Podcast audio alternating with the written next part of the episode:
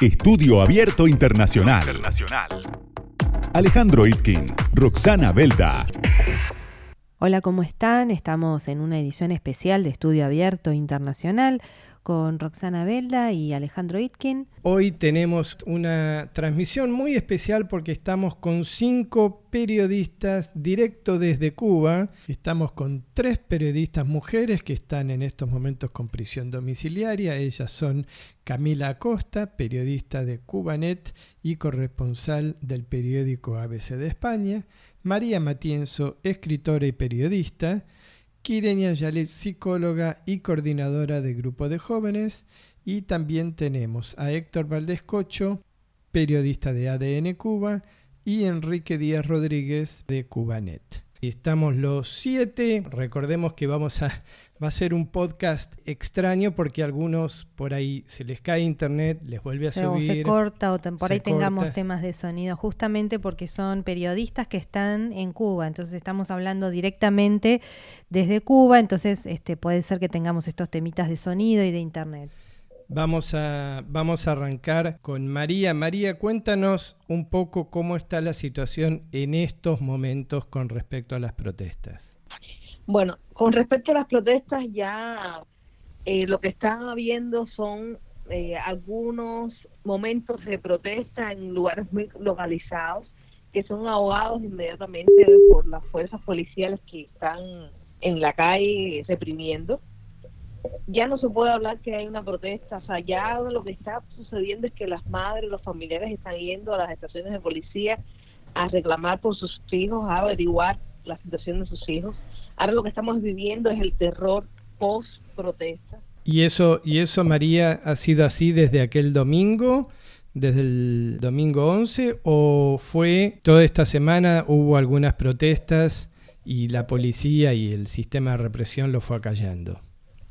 Bueno, en, sobre todo el lunes, es el domingo, el lunes y el martes se reportaron eh, varias protestas. Eh, lo que sí se ha sostenido desde el inicio es el estado represivo y el terror. O sea, desde la primera noche eh, supimos de, las, de los patrullajes por los barrios, de cómo sacaban a los adolescentes, sobre todo en edad de, em, de servicio obligatorio o militar, eh, de cómo iban a arrancar a los manifestantes que iban identificando según ellos por los videos que nosotros mismos hicimos circular en las redes, o sea, para crearnos incluso la culpa de haber sido nosotros los responsables de que ellos estén siendo encarcelados. Tristemente, la información que nos llegó, nos llegó durante toda esta semana ha sido de una manera fragmentada porque una de las medidas represivas que eh, nos aplicaron a todos, eh, a modo general, o sea, la ciudadanía, solamente no solamente a la sociedad civil independiente organizada, fue cortarnos el acceso a Internet y por tanto limitar que las personas a modo de protesta subieran los videos de la violencia policial que se estaba viviendo. Esto va en general y vayan contestándome de a poco. ¿El Estado sabe que ustedes son periodistas? Eh, sí, claro, en, nuestro caso llevamos eh, años ya trabajando, o sea, en mi caso llevo años trabajando como periodista y claro, ellos saben que eh, lo mismo pasa en el resto de, los de los eh, de los participantes, pero bueno, dejo que ellos den su punto. Bueno, en mi caso yo soy licenciado en enfermería, o sea, soy profesional de la salud, pero bueno, eh, por dos cosas dejé de trabajar en lo que es en las instituciones de salud acá en la isla. Una por mi ideología política y dos porque verdaderamente siempre me apasionó lo que era el darle información o trabajar como periodista. En este caso no tengo una formación como tal, como periodista, pero bueno, llevo ya dos años exactamente trabajando en los medios independientes y ellos saben perfectamente, incluso muchos de ellos reconocen, eh, o sea, me, llaman periodista, aunque eh, muchas veces me han restregado en la cara de que yo estoy muy lejos de serlo, pero bueno, de cierta manera saben que trabajo como periodista y por eso, por eso realmente es que me reprimen a la mayoría del tiempo por hacer el periodismo. Al margen del título, ¿no? Tú, ejerces la profesión de periodista, por más que no hayas, no te hayas recibido en la universidad, pero el Estado sabe que eh, tú reportas a otros países y a, medios independientes noticias que obviamente son en contra de, de la información oficial. Sí, no, la represión mía eh, se fue agudizando a medida que yo empecé a colaborar con los medios independientes. Yo mi primer medio fue La Naciones, un diario italiano, y no era tan represiva la ola hacia mí, pero a medida que fui escalando en los medios independientes hasta llegar a ADN, pues ahí entonces se agudizó un poco más eh, todo este terror y toda esta represión alrededor mío. ¿Y cómo, cómo, cómo funciona esto de, ejercer la profesión de periodista en un, en un país como en Cuba? A ver si hay otro que nos pueda contar. Mira, a ver, esto de ser un periodista independiente acá en Cuba, eh, o sea, un país donde, donde la censura está a la orden del, día, eh, a ver, y, te ejemplifico un poco más, eh, no tanto ser un periodista independiente. Cualquier persona, cualquier cubano de a pie, publica en su perfil de Facebook una información que el gobierno no le es favorable y bueno, ya automáticamente ya es reprimido.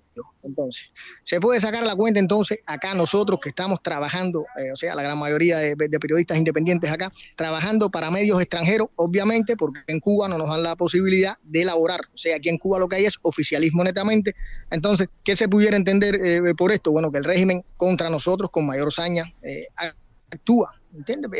estas, las formas más sutiles son estas de intervenir tanto la telefonía móvil como esto de, la Internet y la forma más, más cruenta se han visto en estos días, como es eh, eh, apresarnos eh, injustificadamente, esto de las golpizas, el decomiso, decomiso no, el robo de los medios, como fue el caso de Camila Costa, que le robaron las cosas, sus útiles de trabajo en la casa, como es el caso ahora de, de, Quirenia y, la propia Matienzo, que llevan no sé cuántos días en asedio ahí. Héctor Luis eh, Cocho, o sea, él mismo pudiera dar testimonio de hasta las vejaciones que físicamente ha cometido, han cometido contra él por, por, por el simple objetivo este de eh, de ejercer el periodismo independiente, que es como, no, como nos catalogan a nosotros de manera independiente, cuando en realidad trabajamos para medios en el exterior y somos comunicadores sociales. O sea, me he desmarcado un poco de hablar de mi persona porque creo que hay bastantes ejemplos para contextualizar en esto de eh, eh, esto, este enfoque grupal de lo que es la prensa independiente en Cuba. Y cuéntame, en 49 años, ¿cuántas veces has sido detenido, has sido preso?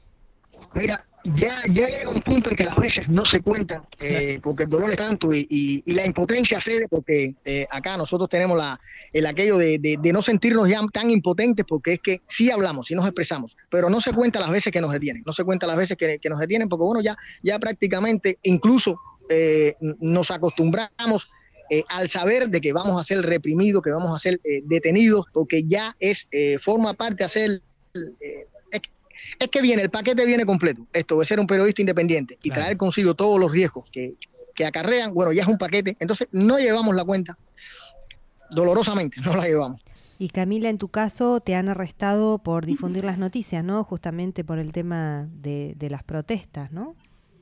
Sí, me arrestaron el 12 de julio y el, delito que me, que me estaban imputando es desorden público que por este delito en Cuba te pudieran condenar de tres meses a un año de privación de libertad. Estuve al final cuatro días eh, detenida, totalmente incomunicada, sin acceso a abogado. Y yo creo que si al final me, me soltaron, bueno, eh, me soltaron con una reclusión domiciliar. Pero bueno, eh, al final me soltaron y yo creo que fue por toda la presión internacional que se estaba ejerciendo sobre el régimen cubano. El ministro de Relaciones Exteriores de España pidió expresamente mi libertad y eh, como decía, me soltaron el viernes 16 de julio con una medida de reclusión domiciliaria y desde entonces tengo vigilancia de la seguridad del Estado, de la policía. Hoy por hoy tienes la policía en la puerta de tu casa, o sea que estás con prisión, sigues, ¿no? Con prisión domiciliaria. Ahora, quería preguntar esos cuatro días que estuviste detenida, incomunicada, ¿cómo fue? Bueno, el, a mí expresamente no, no me maltrataron físicamente, sí, estoy sometida a todos los maltratos psicológicos desde el mismo momento en que te encierran en una celda las 24 horas del día, en una celda con calor extremo, sin ventilación, solamente la poca brisa que entraba era por, por la reja de entrada de la celda. En los últimos tres días compartí celda, éramos seis en esa celda, un calor extremo, muchos mosquitos, a veces teníamos que andar semidesnudos por, por este calor a mí me hacían interrogatorios eh, diarios, unos dos interrogatorios con una riña en la prisión. Eh, no acepté en ningún momento pactar, porque el día antes de, soltarme ellos querían que, yo firmara una especie de compromiso para pagar una multa como condición para liberarme. Eh, yo me negué, tampoco firmé esta medida de reclusión domiciliaria, yo lo único que firmé finalmente fue el acta de mi liberación. ¿Alguno de ustedes fue torturado o lastimado por el tema de ejercer la profesión? Si en, ese cuando estaban en prisión les hicieron alguna especie como de no sé, de, tortura o de castigo o de algo así. A ver, eh, yo pasé recientemente, no hace exactamente un mes, un episodio bastante doloroso, eh, tanto psicológica y mentalmente, como fue eh, un ataque sexual dentro de un calabozo de una estación de policía por ir a reportar eh, la llegada de un grupo de jóvenes a Villamarista para exigir la liberación del artista Hanley La Bastida, del cual había sido detenido a su regreso acá a La Habana, proveniente de Berlín. Fui detenido y trasladado a un calabozo y fui agredido sexualmente por eh, dos sujetos totalmente desconocidos. Mm. Dos, sujetos que me colocaron en el calabozo, eh, supuestamente eran detenidos eh, de la calle, detenidos comunes, y eh, ahí comenzaron entonces una serie de eh, agresiones sexuales, intentaron llegar a la penetración, lo que eh, ellos a los gritos míos pues decidieron, los policías decidieron entonces sacarme del calabozo donde me estaban tratando de, de, agredir sexualmente. Al yo hacer la denuncia, pues ellos dijeron que con qué moral yo me atrevía a denunciar algo así si yo estaba en esa estación precisamente por algo denunciable. O sea, me violaron todos los derechos como ciudadanos realizar una denuncia de agresión sexual, porque aunque no haya habido una penetración, es una agresión sexual. Y evidentemente es algo que me quedó marcado de por vida, aunque yo soy una persona que me considero con una fuerza espiritual tremenda, pero eh, me quedó marcado. Es una cosa de que en los dos años de periodismo que yo llevo jamás y nunca pensé imaginar, aunque de estas personas no se puede esperar nada positivo, pero nunca creí que, que sobre mí cayera tanta represión por el simple hecho de informar la realidad.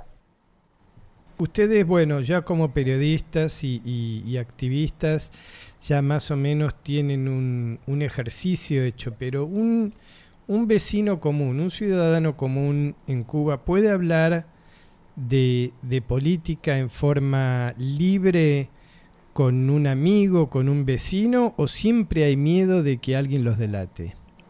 Bueno, yo creo que es justo, se ha llegado a este momento porque llevamos mucho tiempo en que las personas han empezado a perder el miedo a hablar abiertamente de su situación política, de la situación económica. nos ha pasado que eh, muchas veces hacemos reportajes de calle y no es tan complejo hacer un reportaje de calle que las personas te den su opinión abiertamente en las calles como lo era a lo mejor hace 10 años atrás. La gente, eh, llegamos a este punto y ha habido, o sea, y las, videos están ahí, las imágenes están ahí, que las marchas son, fueron multitudinarias y totalmente espontáneas, justo porque eh, la gente empezó a perder miedo, ¿no? Ahora, Camila, ¿cómo quisiera que me, nos contaras, ¿no? A, nosotros y a la audiencia, ¿cómo, en qué constaba o, consta todavía el adoctrinamiento que se les hace o que se le hacía o que se le hace todavía a la sociedad? Por ejemplo, la vez pasada hablábamos con también una una chica cubana que estaba ahí que nos contaba que, por ejemplo, cuando ella era chica en la escuela hacían simulacros de posible conquista de Estados Unidos. Entonces tenían que estar preparados para saber salir y para cualquier bombardeo de Estados Unidos y demás. Como que de alguna manera les metían miedo. Y el día de hoy ella dice que escucha esa sirena y se acuerda de, bueno, ese miedo que le metían, por ejemplo. Eso es una forma. Em, ¿Vos coincidís o, o, qué otras formas nos podés contar de cómo vivían ustedes ese terror o miedo que les imponían cuando eran chicos? No sé si lo siguen haciendo todavía.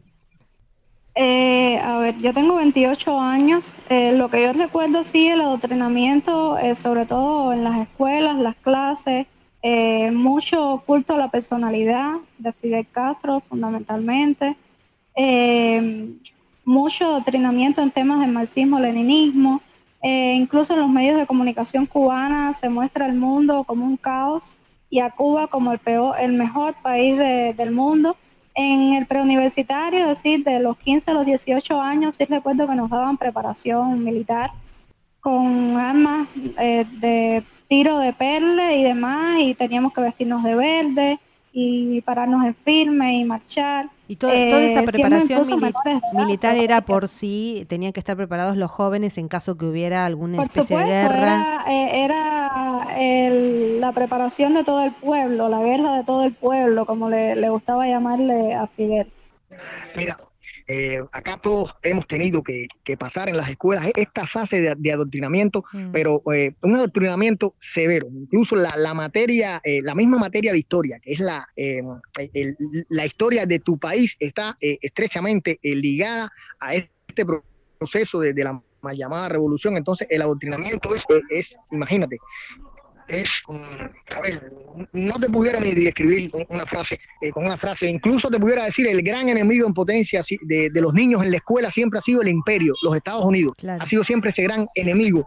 Y eh, eh, esa preparación, esa preparación que, que, que, un infante, una persona, un, un, un, ser humano que empieza a abrir los ojos, imagínate esa gran dosis de de odio eh, visceral eh, inculcado contra, contra el imperio. Y entonces te enseñas a desde niño te están diciendo ya tomar las armas las armas me entiendes con esta consigna de patria o muerte. Entonces calcula tú el, grado de, adoctrinamiento y hasta este punto eh, cuánto ha costado cuánto le, le cuesta a, ese joven a ese muchacho cuando va cuando va cogiendo cierta edad ver la realidad discernir de la realidad y después de desprenderse de todo de toda esa por que le, que le han inculcado en, las neuronas, imagínate tú.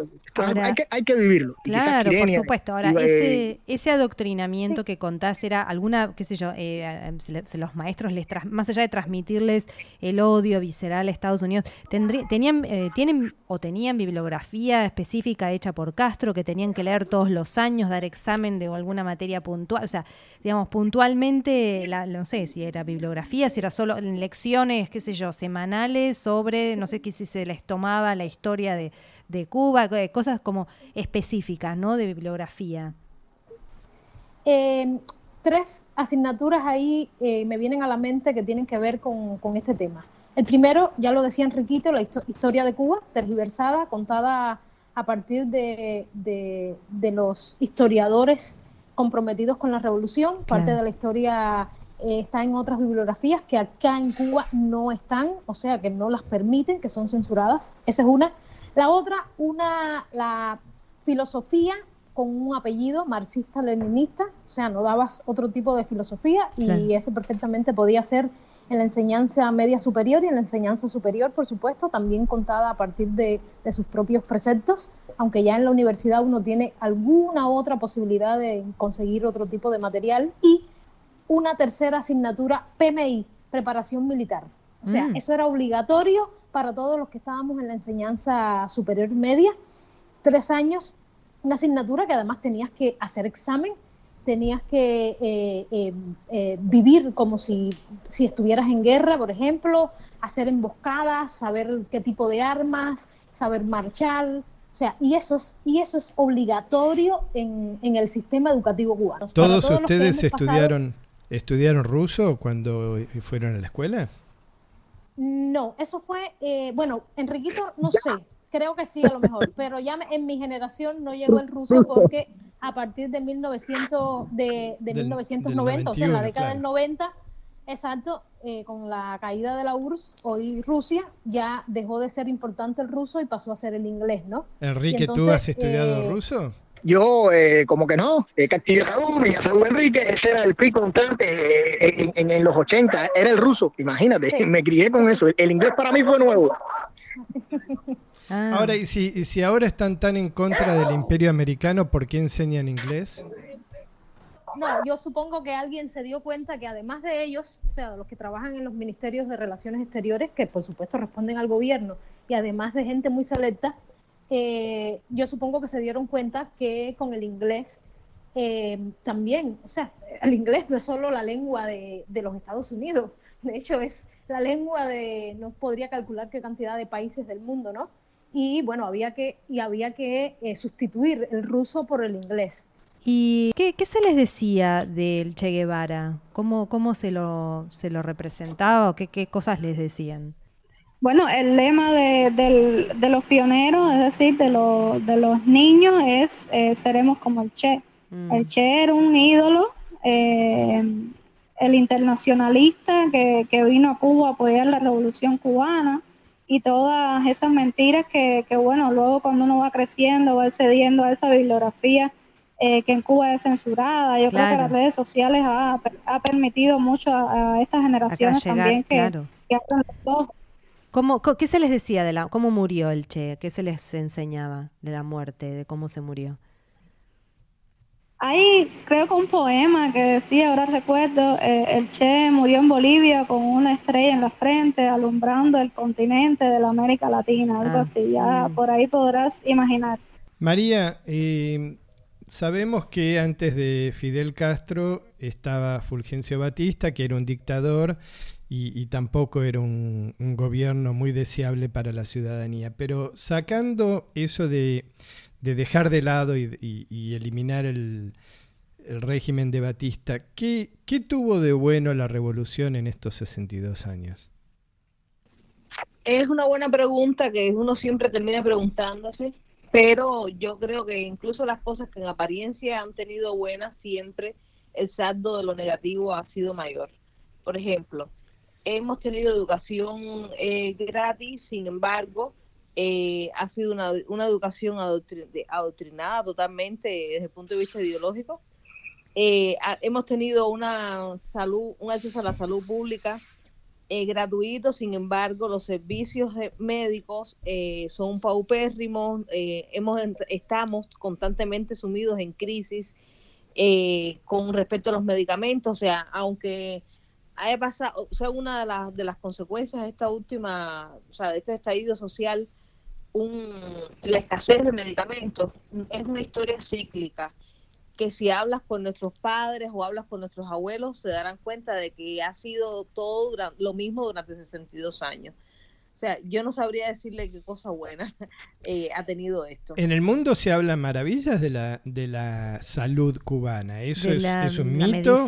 ¿Sabemos? Claro, se tiene que hablar maravillas porque hay todo un imperio. Ellos tienen monopolizado y han tenido monopolizado el acceso a la información y la distribución de la información de la isla eh, totalmente. Nosotros no, esto no es una dictadura de, dos días, ni de dos años, ni de que está Díaz Canel en el poder. esto es una dictadura de 62 años. Pero el resto del mundo sabe cuándo le están mintiendo y cuándo no. Así todo, en el resto del mundo la gente eh, eh, cree, cree, no digo que sea cierto, la gente cree que la salud cubana es de las mejores en el mundo, digamos. Esa es la pregunta, digamos, si es realidad o es mito o es solamente realidad para los extranjeros que pagan en dólares. Es, un, es justo ha dado el clave, o sea, los extranjeros que vienen y eh, no acceden a los mismos hospitales donde estamos, tenemos que atendernos nosotros, por supuesto que tienen otra visión totalmente diferente.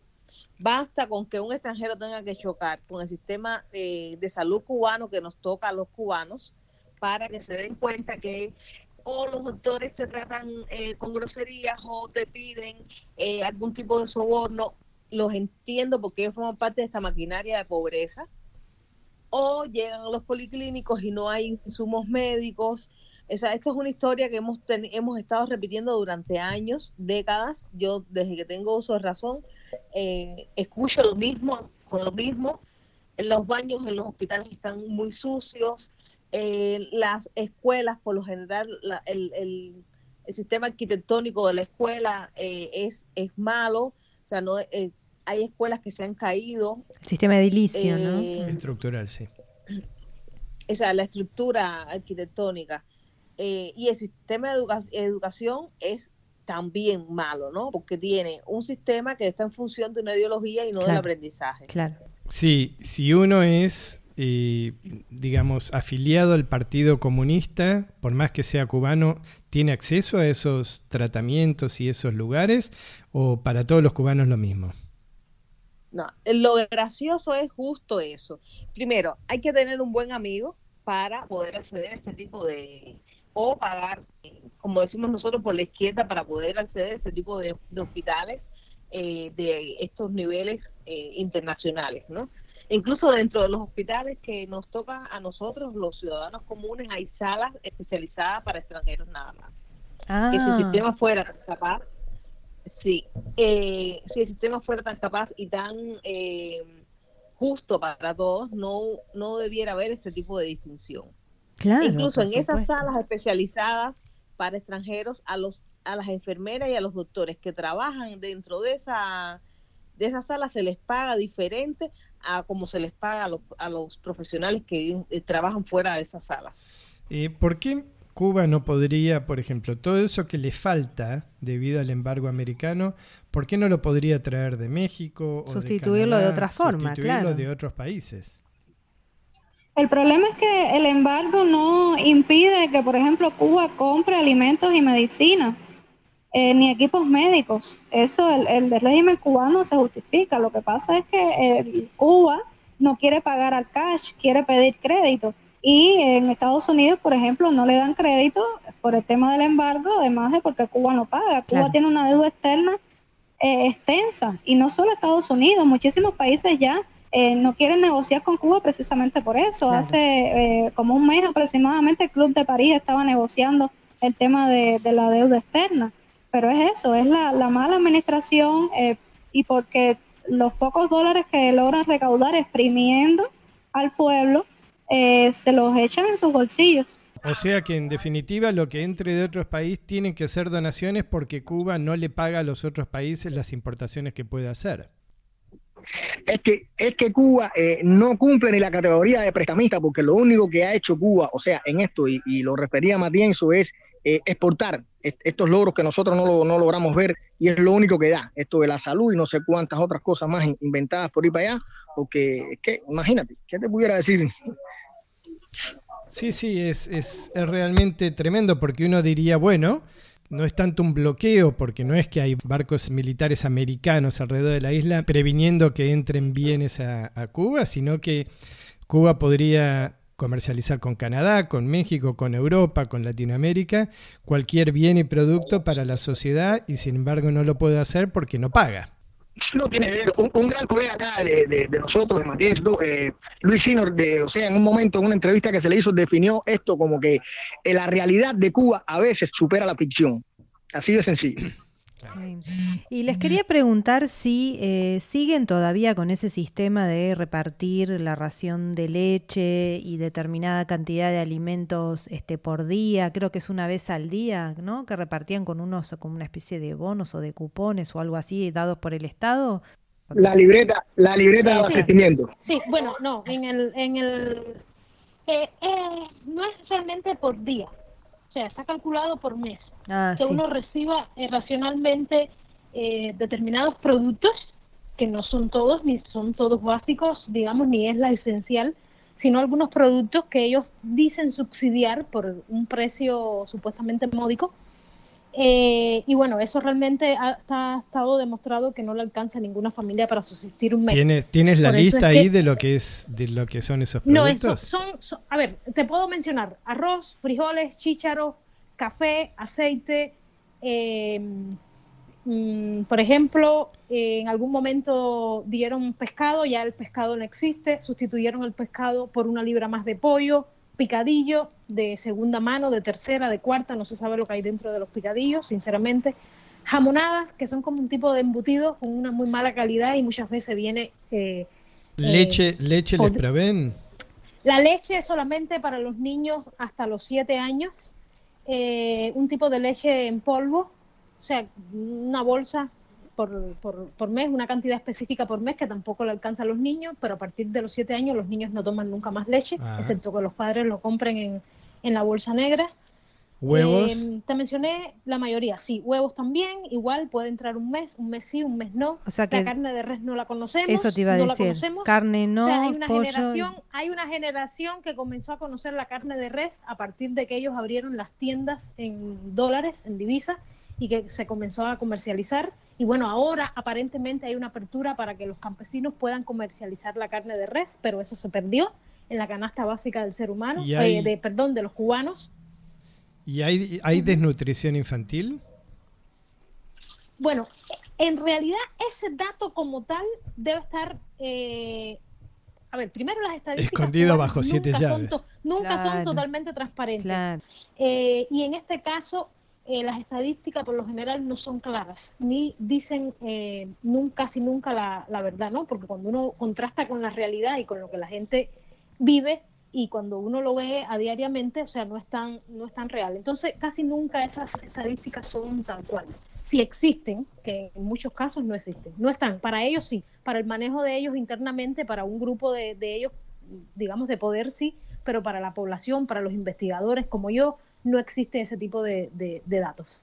Y el, eh, todos estos alimentos que estás contando de abastecimiento con, los ítems que nos estás nombrando, obviamente cada ítem va este, con una ración, como vos decís, mensual, que la, la ración que está calculada de aceite, de arroz, de frijoles, de todo lo que, lo que dices, ¿Alcanza para un mes o siempre es poco? No, no, no, para nada, para nada. Eh, hay familias incluso que le alcanza apenas para 10 días.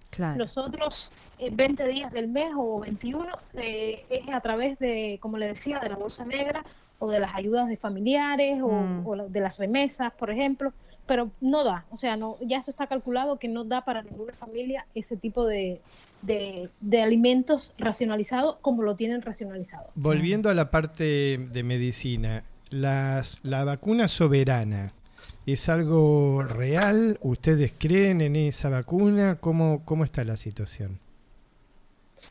Eh, bueno, de soberana realmente no sé mucho porque a la que le, han estado poniendo a la, a la población es Abdala. Y, Abdala. Eh, se, Abdala es la que la han estado poniendo. Ellos han promocionado Soberana, pero sobre todo Soberana tiene un sentido muy importante y esa es para los turistas. Eso ni lo dude, para los extranjeros. Ah. Eso ya, eh, o sea, todo el marketing que ha habido alrededor de la Soberana tiene que ver justamente con la cual se va a comercializar para venderse a, a los turistas y que hagan un, turismo eh, de salud, ¿no?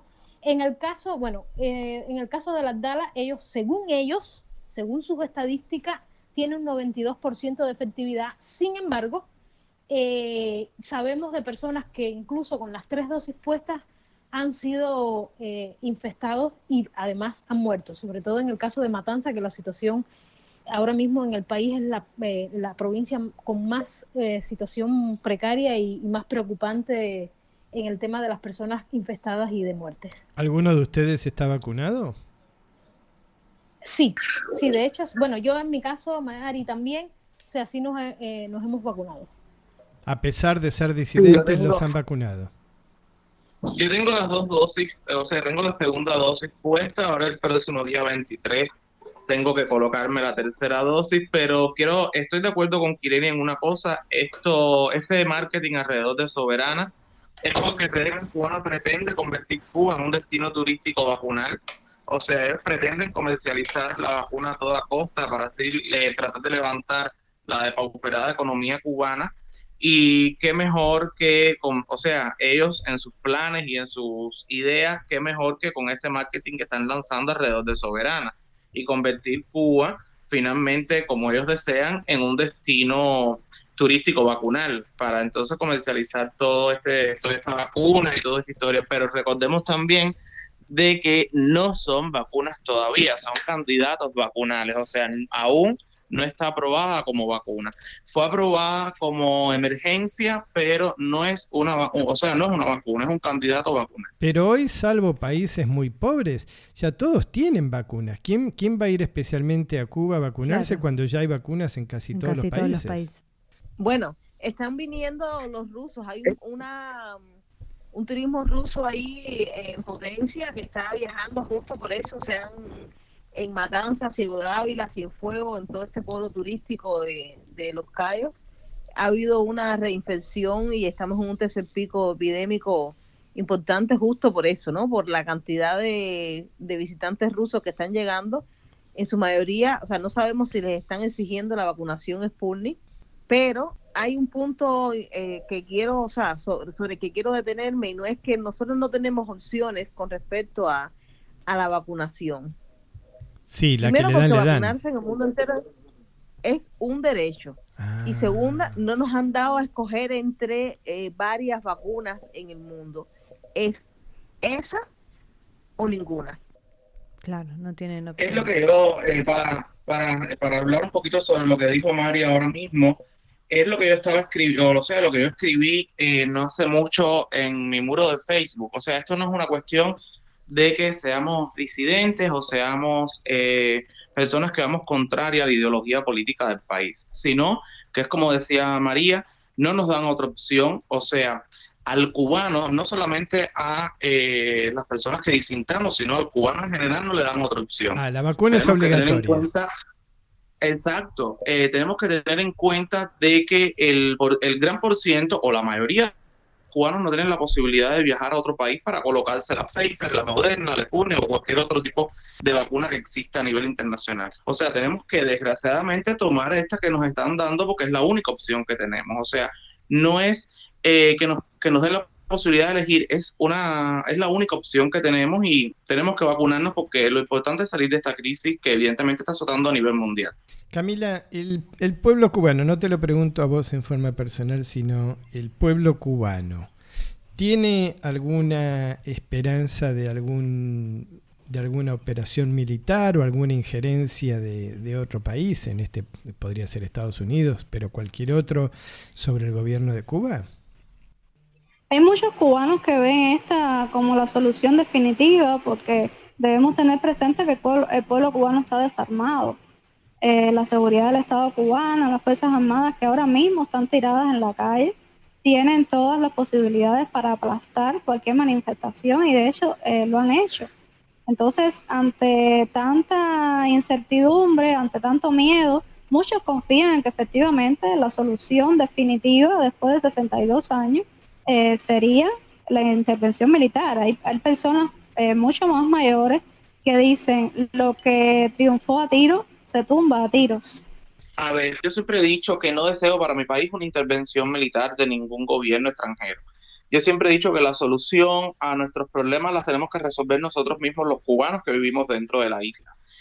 Pero sí necesitamos ayuda internacional porque eh, evidentemente eh, solo podemos. Tenemos que crear una, una serie de presión a nivel internacional y que organizaciones se pronuncien en contra de las constantes violaciones que estamos sufriendo nosotros acá dentro del país y eh, principalmente que, o sea, que exijan la retirada de de estos personajes del poder porque desgraciadamente están afectando a nuestra sociedad. Eh, mira, eh, a ver, y, eh, a veces yo, yo me sentaba a pensar, y bueno, realmente sufrimos, nosotros los cubanos sufrimos, y, me he sentado a pensar, incluso con estos sucesos ahora, en días recientes, y, quizás, bueno, puede que no concuerde mucho con Héctor, porque es que yo creo que este mal de raíz hay que cortarlo de acuajo, ¿me entiendes? Eh, nosotros tenemos un, gran precedente en nuestra, historia, o sea, nuestras guerras mambisas con, España, y, o sea, siempre fuimos una nación, fuimos una nación de, hombres y mujeres valerosas, eh, gente que, no sé, de, acostumbrada a, por la guerra aquí, luchando eh, reclamar los derechos. Entonces yo creo que, Cuba, o sea, el pueblo cubano está, está en un punto donde no queda de otras que reclamar los derechos, sea como sea. Ahora se vio que, que con palos y piedras pero, pero tenemos en el poder una dictadura, tenemos en poder una dictadura que, está dispuesta, y de hecho ya lo demostró, eh, a exterminarnos, a matarnos, y entonces, eh, amén de, lo doloroso que puede hacer, yo creo que, quizás una intervención, quizás una intervención sea el, camino ya definitivo, porque es que son 62 años, 62 años, y no sé, no, sé qué decirte, son, son muchas emociones ahora y, quizás los colegas la puedan experimentar porque lo hemos visto y lo estamos sufriendo, pero, pero la solución tiene que ser radical. El tema, Enrique, es Yo creo que, debe ser radical. Es que si fuera una situación como la de Venezuela, los venezolanos se fueron a Colombia, se fueron a Brasil, se fueron a las Guyanas por la frontera y ustedes como isla no pueden ir, no pueden ir a ningún lado. Entonces quedan dos, creo que... que Estamos cercados Claro. Y solos, cercados y solos. Bueno. Completamente, no tenemos ayuda, no hay ni, imagínate que de dónde. El tema es que ahí hay dos posibilidades, ¿no? Como habíamos hablado, una intervención extranjera o el pueblo en un levantamiento masivo, como fue el del último domingo 11, pero eh, a diario, sin miedo a la muerte. Ustedes yo me voy, yo me, yo me voy por esa segunda opción que usted dio ahora mismo. ¿Tú eres consciente que esa opción puede ser un derramamiento de sangre muy importante? ¿El pueblo cubano está dispuesto a eso? Bueno, el pueblo cubano es impredecible, pero yo a demostrar que el domingo está dispuesto a todo. También el régimen cubano está dispuesto a llegar hasta las últimas consecuencias. Yo pienso, eso es del criterio.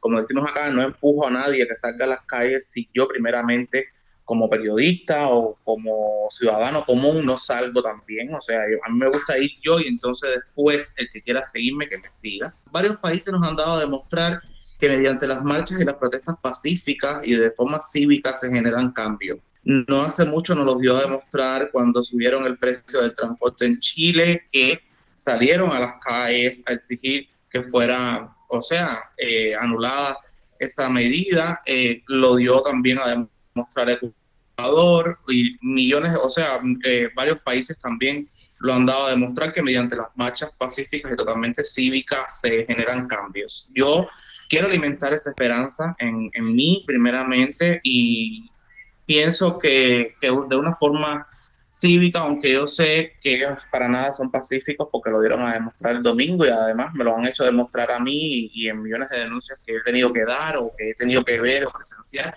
lo han dado a demostrar que ellos pacíficos no son. Pero quiero alimentar esa esperanza, que la presión de tantos miles de personas en las calles puedan generar un cambio en mi país. Eh, me aterra la idea de las armas, porque lo vi el domingo, yo sentí los disparos y, y en mi cuerpo yo, y en mi, en mi mente no, no alcanzaba eh, eh, como que creer lo que, que, yo estaba viendo, lo que yo estaba, estaba escuchando, los disparos a mi alrededor. Y, y, eso, quiero alimentar esa idea de que la solución está en miles de personas en, en las calles exigiendo pacíficamente un cambio de sistema como pasó el domingo pasado. Quiero seguir sosteniendo esa posibilidad. Kirenia, ¿tú le encuentras alguna otra solución?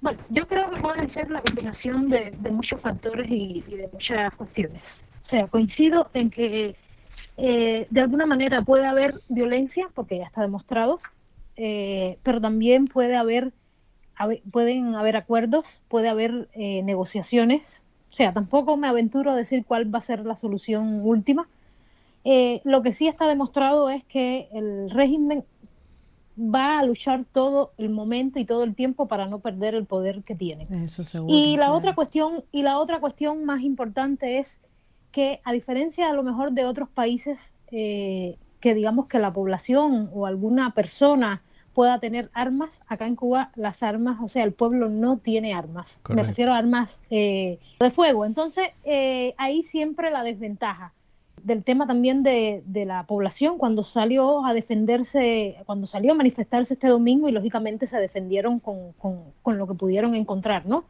Que algunos ni siquiera pudieron, pudieron defenderse. Entonces yo creo que lamentablemente, aunque no me gusta tampoco la idea del tema de, de, de la violencia y del derramamiento de sangre, eh, también puede ser parte del cambio real que puede haber en el país. Lo que sí también se demostró este domingo eh, es que ya eh, el pueblo cubano no es el mismo. O sea, ese pueblo que decían que estaba inerte, ese pueblo que no se movía, ese pueblo que no hablaba, que, que estábamos eh, pisoteados, pasando necesidades, pasando trabajo, violándonos todos nuestros derechos, todos los elementales recogidos en la Declaración Universal de la Declaración Universal de los Derechos Humanos, a partir del domingo demostró que ya puede dar una respuesta diferente ante todo este atropello.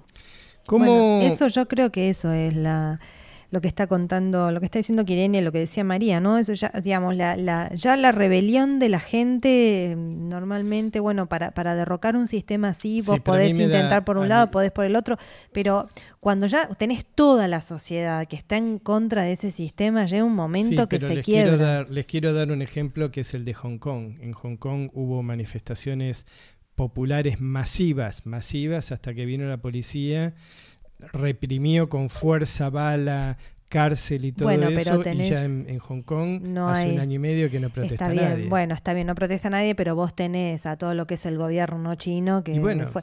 Bueno, pero, pero, pero Cuba, digamos, me parece que es diferente porque, digamos, vos tenés, al, al tenés la, la la parte militar, que bueno, o sea, ¿cómo, cómo haces para, para callar a, a, todo un país completo? O Como sea, de la misma forma que lo hicieron Pero tenés en que Hong tener, Kong. tenés que tener soldados, tenés que tener gente que no se te, si se te revela todo el país, es muy difícil. Esa es una buena pregunta. Eso, ahí, ¿Existe por ahí la va, me posibilidad de parece. que el ejército y la policía, por ahí Enrique me lo puede decir, Tenés que tener que el, cuántas... que el ejército y la policía deje de apoyar al gobierno? Bueno, es que eso quedó demostrado en Camagüey. En Camagüey un por ciento de los, o sea, unos cuantos policías que se encontraban uniformados, se encontraban con órdenes de eh, parar a toda costa la protesta pacífica, se unieron al pueblo. O sea, esos policías uniformados se unieron al pueblo y marcharon junto al pueblo. O sea, eso también es una solución. Y, se han visto casos a nivel... Y esos policías ahora están... A niveles internacionales, que la, la, eh, el ejército, la policía ha hecho rechazo total al gobierno y ahí por ahí es donde viene un golpe de Estado. ¿Y esos policías hoy están presos o están libres, los de Camagüey? Bueno, no tenemos, no tenemos ese conocimiento, no, sé mis demás, o sea, mis colegas si tendrán esa información, pero hasta ahora no he leído que estén detenidos y si lo están, que es lo más seguro, por supuesto, eh, eso lo tendrán eh, bastante escondido en, en la trastienda, como digo yo. Por eso digo, para por una cuestión, digamos, numérica, ¿no? Vos tenés que tener este un ejército y, militar para controlar, pero para todo el pueblo. O sea, si vos tenés uno, o sea, gente eh, que tenés que llevar presa, gente que tenés que... Lo tienen, pero tanto a todo el pueblo, yo creo que si se empiezan a revelar y se empieza a revelar la misma gente del ejército, ahí empieza a trastabillar pero no te olvides que el miedo mueve más, así ese es el problema que, en que estamos... yo concuerdo con Kireni en una cosa Cuba no es la misma desde el 11 de junio. Claro. Cuba, eh, desde el 11 de julio, perdón. Bueno, en el 94 hubo, en el 94 hubieron protestas similares. Sí, pero ¿qué es lo que sucedió en el 94? Que en el 94 fue en La Habana solamente, que fue en el Maleconazo. Yo tenía tres años, pero bueno, me contaron la historia. Mi padre fue exiliado en el año 94, o sea, se fue en una balsa cuando Fidel Castro eh, eh, dio el consentimiento para que todo el mundo se fuera y fue cuando vino el éxodo masivo y toda esta historia que vino a raíz de la, crisis de los balseros y toda esta historia que, ya todos la sabemos. Pero fue en La Habana solamente, pero estas manifestaciones del domingo pasado fueron en Cuba entera. Cuba entera a las calles. Eh, Entonces Cuba ya no es la misma desde el 11 de julio. ¿Cómo, ¿Cómo se ven ustedes en el espejo de Venezuela? En estos últimos años, no solo ahora en estos días, sino en estos últimos 3, 4 años? Primero, eh, hay, hay una diferencia importante entre el 94 y, y, ahora lo que pasó recientemente y lo que ha pasado en los últimos años y tiene que ver con el tema del Internet y el acceso a la información, ¿no? Correcto. Y el poder tener eh, la manera de, como les decía, de poder crear redes a partir de una conectividad de, de mucha gente que no se conoce. Eso es en primer lugar. Y segundo, la situación, el éxodo masivo, lógicamente aplacó de, de muchas maneras lo que estaba sucediendo. Todas esas personas, a la mayoría que disentían, se fueron, ¿no? Y, y, a eso les, convení, les convino y lo, y lo, propuso el gobierno cubano justamente para paliar esa, esa crisis. En este caso ya el gobierno norteamericano está diciendo y dijo que por favor al mar no vayan, que no van a aceptar a nadie. O sea, ya lo dejaron claro, no van a permitir ese éxodo masivo que se dio en el 94. Entonces, son eh, situaciones y contextos diferentes. Y en cuanto a la pregunta que me, que me hacía sobre el tema de Venezuela, eh, bueno, Venezuela, con todos sus problemas que pudo tener eh, en años anteriores con, con, gobiernos corruptos y, una serie de cuestiones, Venezuela justo está en, hoy en la situación que está por abrazar el tema del socialismo del siglo XXI y los asesores de toda esta situación en Venezuela fue justo la cúpula régimen cubano. O sea, no, no Venezuela-Cuba, sino Cuba lo importó hasta Venezuela, justo para tenerlo como aliado estratégico. Y tiene que ver también con los negocios, eh, ya no solo del petróleo, sino también de otro tipo de, del negocio de la salud, porque esa salud que aparentemente se brinda solidaria a Venezuela de los cubanos y que son muchos allá, no está gratis, ya eso se demostró, cómo pagan y por cómo pagan por cada por cada médico, que además ese médico no recibe apenas posiblemente un 0,01% de lo que abona cada país por, por, los médicos. Pero no solo ha sido los médicos, han importado también el tema supuestamente de la educación, del deporte, de, la cultura, o sea que han sido muchas maneras de, exportar. ¿no? Claro, pero me imagino que... El adoctrinamiento cubano, el, el adoctrinamiento de, de de suponer que ese socialismo iba a amparar a esos desposeídos. Y hoy Venezuela tiene una crisis, yo creo que la que nunca ha tenido en toda la historia de Venezuela. Claro, eso, eso mismo es lo que yo decía, ¿no? Como que, que son lamentablemente por ahí son crisis parecidas en el sentido de la pobreza, de la escasez, de la falta de derechos humanos. Son sociedades que hoy, hoy por hoy pueden verse muy parecidas. Claro, lo que Venezuela comienza a tener todas estas cosas en su país a partir de que eh, viene Hugo Chávez. Me refiero al mismo tipo de, de pobreza, al mismo tipo de represión, al mismo tema de la de las libertades sí, mismo que no régimen. son cuales, ¿no? Exactamente. Entonces vienen a tenerlo, mientras nosotros hemos llevado 62 años, ellos llevan 20, creo, porque ellos sí tuvieron posibilidades, aun cuando fueran, vuelvo y repito, gobiernos corruptos o que no representaban a la mayoría, tenían elecciones reales y concretas, tenían acceso a la información, tenían acceso a poder tener sus propios negocios privados, o a poder vivir fuera y no perder su nacionalidad, que no es el caso de Cuba. Llevamos 62 años nosotros con la misma carencia de derechos, ¿no? Claro, como muy sostenido en el tiempo. Bueno, les quería preguntar a todos, antes de, como para ir cerrando, pero a todos, quiero que, me, que, piensen bien esto que les voy a preguntar. ¿Hay algo que no les hayamos preguntado y que quieran visibilizar con respecto a, la realidad de ustedes? algo de, no sé, así estuvimos hablando de la parte cultural, del adoctrinamiento, de, no sé, algo que no les haya preguntado o que no lo hayamos tocado en esta conversación y quieran contarlo, verbalizarlo. A ver, arranquemos. ¿Quién quiere empezar? Sí, yo, yo, yo quisiera. Quería decirles que después de la situación ahora del domingo, eh, bueno, estamos contabilizando eh, las personas que fueron apresadas y por supuesto que todas tienen que ver con el tema político, ¿no? por, la, por la libertad. Pero justo antes de esta situación, ya en Cuba, al menos en este último año, había más de 150 presos. Y no nos podemos olvidar de esas personas, porque eh, estos que fueron detenidos ahora por, por manifestarse, o sea, lo hicieron como pueblo, pero estos anteriores, estos presos políticos, lo han hecho como sociedad civil independiente cubana, donde digamos que no somos la mayoría y por tanto para mí tiene un valor resaltar que esas personas están cumpliendo prisión justo por ejercer todo eh, el, derecho a manifestarse, pero también el derecho, exactamente. Entonces yo creo que es importante resaltar que antes del domingo ya existían en Cuba más de 150 presos políticos. Bueno, el número impresionante que hay de personas en situación de desaparición forzada mm. y de detención arbitraria ahora son más de 500 personas y siguen apareciendo. Nos preocupan mucho las personas que para, para las que no ha sido una prioridad conectarse a Internet porque aquí los precios son prohibitivos y que todavía no, no hemos logrado saber sus nombres. Sabemos que son muchos más que de los 500 y tanto que tenemos. Es esencialmente eso, o sea que el, el fenómeno de desaparición forzada en Cuba está tan vigente como cuando la sufrieron ustedes en su momento de, dictadura militar. Déjame profundizar ahí, María. En estos 62 años, en estos 62 años, ¿han habido desaparecidos de gente que desapareció y nunca más se supo qué pasó? Sí, sí ha habido. Lo que sucede es que la justificación que siempre se ha dado cuando los familiares van a reclamar por ellos es que se fueron del país, se montaron una lancha, se fueron y se perdieron en el mar.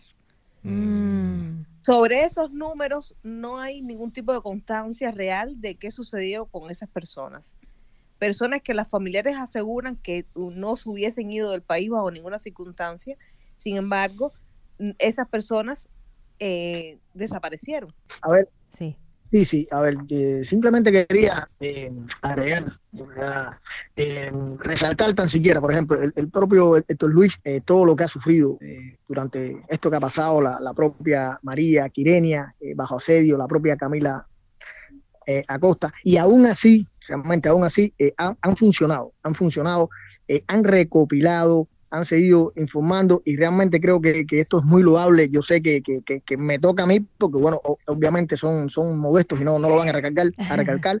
Eh, es muy loable mencionar eh, eh, esto que están haciendo ellos. Aún a, pesar de todo lo que, lo que vieron, o sea, todo lo, lo, que, han, sentido, han seguido trabajando, han, han seguido funcionando, contabilizando en el caso de María, eh, en el caso de Quirenia. Eh, eh, y entonces realmente no, no me queda otra que decir de que estamos bien, estamos bien en este aspecto porque estamos recogiendo lo que está pasando y bueno, eh, estamos contando realmente lo que hay que contar, ¿me entiendes? Lo que ha hecho el gobierno y, podrán estar desaparecidos, pero, pero están presentes ahí, están presentes y, y, están contabilizados ahí. No sé qué tanto decir porque la emoción puede que me embarque un poco. No sé. Camila, ¿cómo, si cierras los ojos, cómo ves a Cuba dentro de dos años? Bueno, yo creo que eso nadie lo sabe. Si a mí me hubiesen preguntado el, el 10 de julio eh, eso, yo realmente, eh, esas manifestaciones sorprendieron a, todo el país, a los cubanos dentro y fuera de Cuba.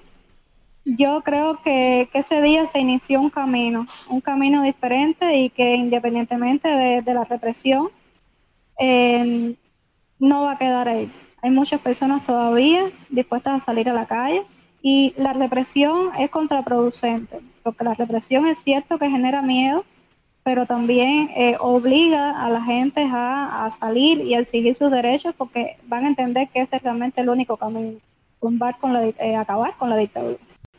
Hay algo que me queda una duda, es como que si ahora Estados Unidos levanta el embargo, va a beneficiar o, levanta el embargo o ayuda humanitariamente va a beneficiar al gobierno. ¿Qué es lo que piensa el pueblo con respecto a todo esto? Porque si, si Estados Unidos ayuda, levanta el embargo y, le va mejor económicamente, eh, la revolución va a continuar en forma infinita. En cambio ahora que está a punto de caer...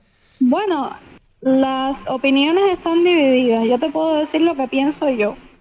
Eh, el embargo, si se levanta el embargo, por supuesto que va a beneficiar al régimen cubano, no al pueblo. De hecho, cuando la era de, Obama vivimos un preámbulo de lo que sería Cuba eh, una vez se levantara el embargo y en la era de Obama para nada se benefició el pueblo. Quien más se benefició fue la dictadura en Cuba. De hecho, fue un respiro a la crisis económica que ya se vivía en, en Cuba y por eso el régimen cubano está tan interesado en que se levante el embargo y le echa la culpa, ellos le llaman bloqueo, pero le, echan, que no es un bloqueo para nada, le echan la culpa a todos los males hasta que no hay un lápiz eh, con qué escribir en las escuelas, le dicen que es culpa del bloqueo. Ya eh, el pueblo cubano, eso sí, eso sí, eh, sabe que todos son mentiras, que todos son justificaciones y que los males de Cuba no se deben al embargo, sino a la mala administración de este régimen que no ha demostrado su eficacia en más de 62, de 60 años. Bueno, entonces no, no nos ha quedado nada en el tintero, ya que, bueno, les pregunté así a cada uno, cosa que nos quedemos tranquilos que hemos eh, hablado de todo y que no quedó nada pendiente, que nos hayamos, sí, más que, no nada darle el apoyo de toda la prensa internacional a, ustedes cinco. Y, me imagino que así como ustedes cinco hay un montón de otros periodistas, compañeros que están, están en la lucha. Y bueno, esperemos que el, que como dijo Héctor, el, pueblo cubano pueda resurgir y en algún momento, bueno, salir de todo esto y, comenzar una etapa democrática que no va a ser fácil, pero que va a ser el comienzo, ya, ya estarían, ya estarían trabajando para las futuras generaciones. Sí, sí, ojalá que en la próxima entrevista estemos hablando de, bueno, de cómo se quebró este sistema y de cómo vuelve a surgir una nueva, un nuevo país, ¿no? Muchísimas gracias. Gracias a, todos, ¿eh? ¿eh? Gracias por, Gracias a ustedes. Gracias. Gracias, a ustedes. Muy amable. Gracias. Gracias. Gracias a ustedes. Gracias. Chao. Eran Héctor Valdés Cocho, periodista de ADN Cuba, Enrique Díaz Rodríguez, periodista de Cubanet, Camila Costa, periodista de Cubanet y corresponsal en Cuba de ABC, María Matienzo, escritora y periodista, y Kireña Yalit, psicóloga y coordinadora del grupo de diálogo de jóvenes. Hasta acá llegamos. Esto fue Estudio Abierto Internacional. Escríbanos, mándenos un email a estudioabiertoradio.gmail.com Síganos en las redes, estamos en el Instagram y en el Facebook como Estudio Abierto Radio. Nos pueden seguir y mandar mensaje ahí o nos encuentran en el Spotify si nos buscan por el podcast Estudio Abierto Internacional.